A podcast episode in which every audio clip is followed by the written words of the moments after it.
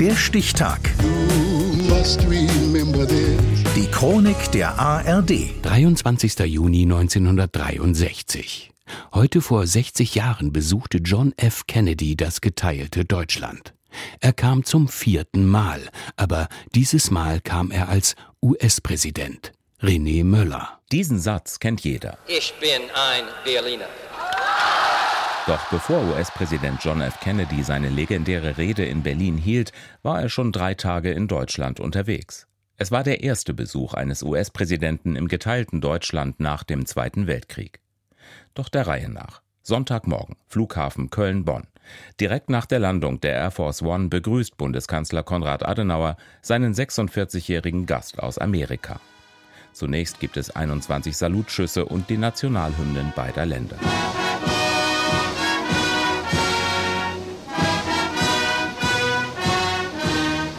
Adenauer und Kennedy stehen im strahlenden Sonnenschein an den Mikrofonen. Ihr Besuch wird von uns als ein Wahrzeichen der tiefen Freundschaft gewürdigt, die das deutsche und das amerikanische Volk nunmehr seit Jahren verbindet.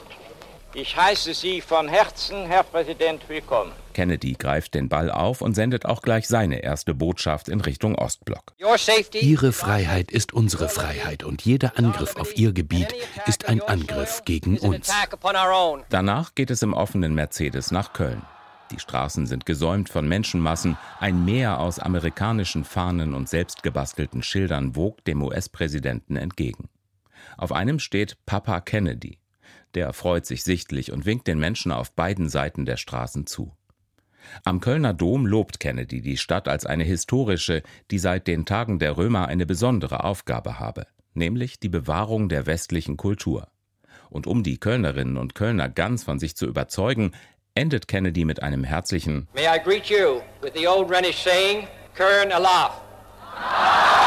Die dicht gedrängten Rheinländer sind außer sich. Und auch Bundeskanzler Adenauer weicht vom Protokoll auf seine Art und Weise ab. Ihm aber danken wir herzlich für diese intime Kenntnis der Kölner. Er hat zwar nichts gesagt vom Kölner Klüngel, ich hoffe, dass der noch weiter existiert. Aber meine Mitbürger und Mitbürgerinnen, lassen Sie mich auch schließen mit dem Wort Köln Alaf. Und in dieser Stimmung geht es weiter. Auch in der Bundeshauptstadt Bonn hält Kennedy eine Rede und begeistert hier nochmal 40.000 Menschen. Abends gibt es dann ein sogenanntes Herrenessen in Adenauers Amtssitz, dem Palais Schaumburg. Kennedy trifft die Ministerpräsidenten der Länder und die Oberen aus Wirtschaft und Wissenschaft. Alles Männer. An Tag 2 und 3 stehen ein Besuch bei Bundespräsident Lübcke und dem Auswärtigen Amt auf der umfangreichen Tagesordnung. Danach geht es noch nach Frankfurt. Wieder jubeln 100.000 Menschen dem amerikanischen Präsidenten in brütender Hitze zu. Erst am vierten Tag geht es nach Berlin, die Stadt, auf die die Welt schaut, weil sich Ost und West hier noch vor kurzem mit Panzern gegenüberstanden und wo seit zwei Jahren eine Mauer die Menschen trennt. Die DDR-Führung hat das Brandenburger Tor mit roten Stoffbahnen verhängt, damit der US-Präsident weniger Sicht hat. Am Rathaus Schöneberg stehen nach offiziellen Schätzungen rund 400.000 Menschen um die Rede zu hören, deren bekanntester Satz sich bis heute in die Geschichte eingebrannt hat. Ich bin ein Berliner. Vier Tage war Kennedy in Deutschland, nur sieben Stunden davon in Berlin. Angekommen ist er heute vor 60 Jahren. Der Stichtag. Die Chronik von ARD und Deutschlandfunk Kultur. Produziert von Radio Bremen.